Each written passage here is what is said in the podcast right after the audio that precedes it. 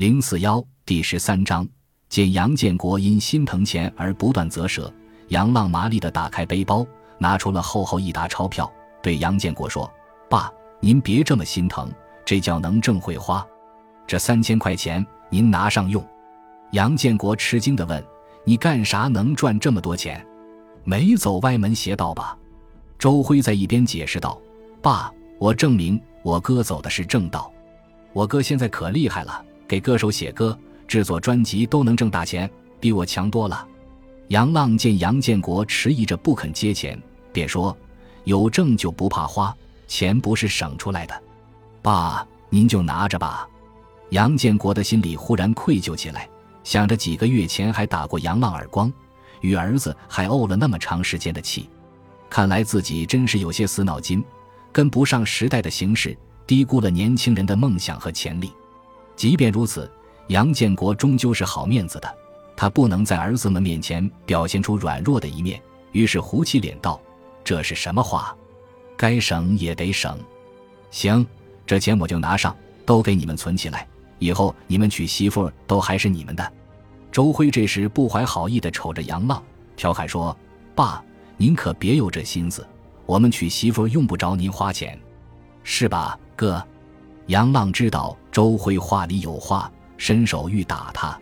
周辉夸张的左躲右闪，嘴里仍不断道：“你看，你看，你看，做贼心虚，想多了呗。我可没往那方面想。”杨建国也听出了周辉的道道，知道他指的杨浪与彭威的事情，便关心的问：“老大，你跟爸说句实话，你和那个彭威到底是怎么回事？”杨建国一问。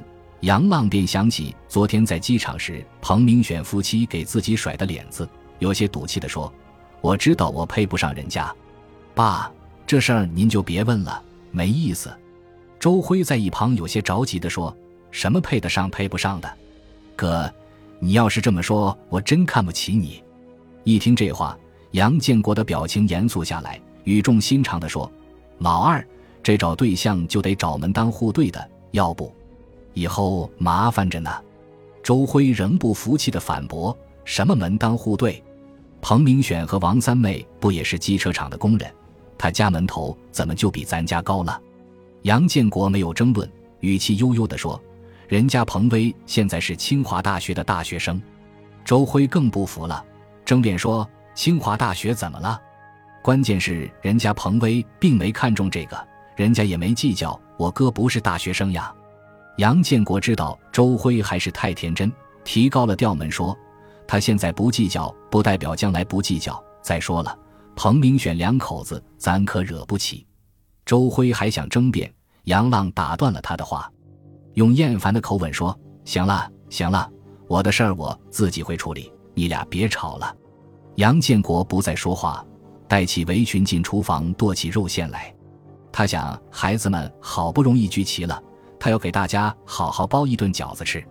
杨浪叫过罗娟，打开行李箱，取出一件漂亮的天蓝色羽绒服，这是他在北京西单商场专门给罗娟买的礼物。罗娟十分高兴，急忙接过衣服就换上了。这件衣服的款式很新颖，做工精细，特别是明亮的天蓝色，特别衬罗娟的皮肤。罗娟今年高三，确实也是大姑娘了，衣服十分合体。穿上后亭亭玉立，愈显青春靓丽。罗娟十分喜欢，禁不住在杨浪和周辉面前转着圈，让他们欣赏。周辉连声夸衣服好，身材更好。杨浪也笑笑的夸赞挺合身。包饺子，杨建国很拿手，加上三个孩子帮忙，很快热气腾腾的饺子就端上了餐桌。另外还拌了四个凉菜，一家人几个月来都没有在一起吃过饭了，气氛颇为亲热。但当杨建国了解到杨浪一边学习一边搞音乐创作，周辉在学习上赢得奖学金又倒腾图书赚钱的事，深知要想人前显贵，必先人后受罪的他，忍不住老泪纵横。这老泪里有对两个孩子的疼爱和肯定，也有对亡妻薛丽萍的思念和歉疚。罗娟见状，忙上前劝慰父亲。杨建国也觉出了不妥，慌忙收住眼泪。不断给三个孩子夹菜，劝他们都多吃些。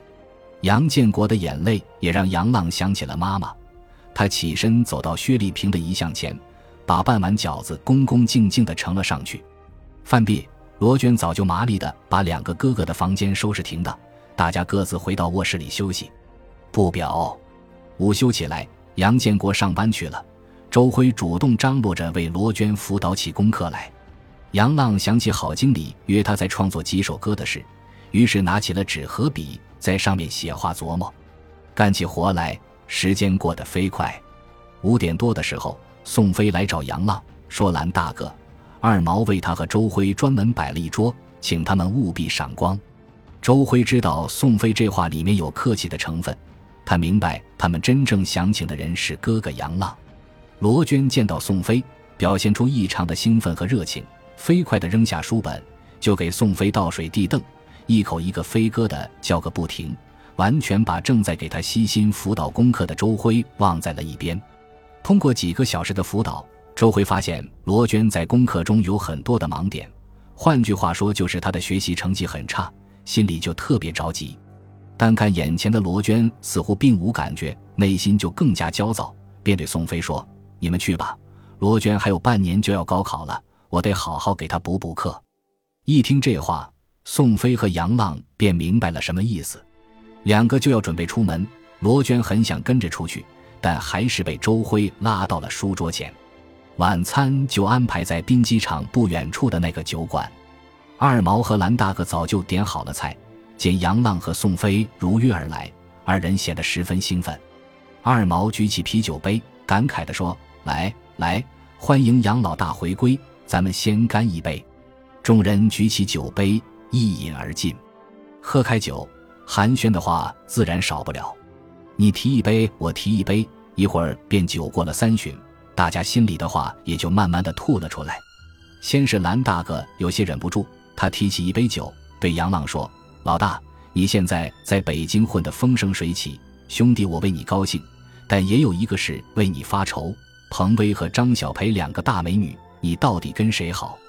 杨浪一听提起了张小培，心里就有些不痛快。他瞪了蓝大哥一眼，有些耍混的说道：“你真是咸吃萝卜淡操心。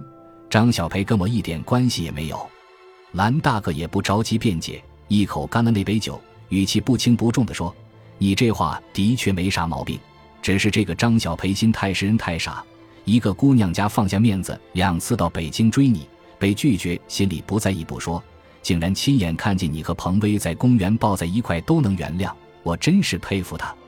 这句话一出，杨浪吃惊地看着蓝大哥，忙问：“你说什么？”他说：“在公园看见我俩抱一块了。”蓝大哥正色地说：“何止看见你们抱一块，还看见你俩亲嘴了。”二毛的酒也喝了不少，附和道：“浪哥，这是真的。张小培两次从北京回来，都特别伤心，跟我们喝酒诉苦。”喝着喝着就哭了，哭得一塌糊涂。见杨浪的脸色有些难看，二毛又端起一杯酒，仗义的说道：“浪哥是归是，兄弟归兄弟。这样，人家张小培对你也没死心。你说，你要是想甩他，我们哥几个给你出出主意。”杨浪默不作声的端起酒杯，和二毛重重的碰了一下，一口气喝了一大半。这时，宋飞也开口劝道：“杨浪。”这事儿我劝你还是赶紧处理清楚了，别惹麻烦。什么惹麻烦？你们都琢磨什么呢？我和张小培一毛钱的关系都没有。杨浪用眼睛直愣愣地盯着宋飞，宋飞也不生气，用关切的语气问：“那和彭威呢？你们怎么样了？”杨浪忽然有些不胜其烦，心事重重道：“再说吧，我们走一步看一步吧。”说着，抓起酒杯。将那小半杯酒一饮而尽，酒场散了。杨浪拒绝了他们三人的陪同，独自一个人来到彭威家门口的街心花园边坐下。雪花纷纷扬扬地落下来，让他的脸上感觉到丝丝的冰冷。抬头不远处是彭威亮着灯的家，杨浪禁不住想起自己与彭威在山坡上数星星，在花坛边弹吉他，在场外的小山沟月夜漫步的时光。这些场景仿佛就在昨天，但又恍若隔世，竟让他有些一真一假、无法触摸的茫然。其实就在杨浪茫然凝望彭威家温暖的灯光时，彭威家里正在剑拔弩张。原来，自从机场接站回来，王三妹便叨叨个没完没了。她一会儿数落彭威不该和杨浪这个拈花惹草的小混混搅和在一起，一会儿又数落彭明选不该抠抠搜搜，连搭个出租车都算计，竟然搭车搭了一半嫌钱贵，拉着自己倒了好几趟公交，害得他们差点没赶上接站。后来，他又逼着彭明选深夜到银行里取出一千二百块钱。说明天一定要把机票钱还给杨建国。感谢您的收听，喜欢别忘了订阅加关注，主页有更多精彩内容。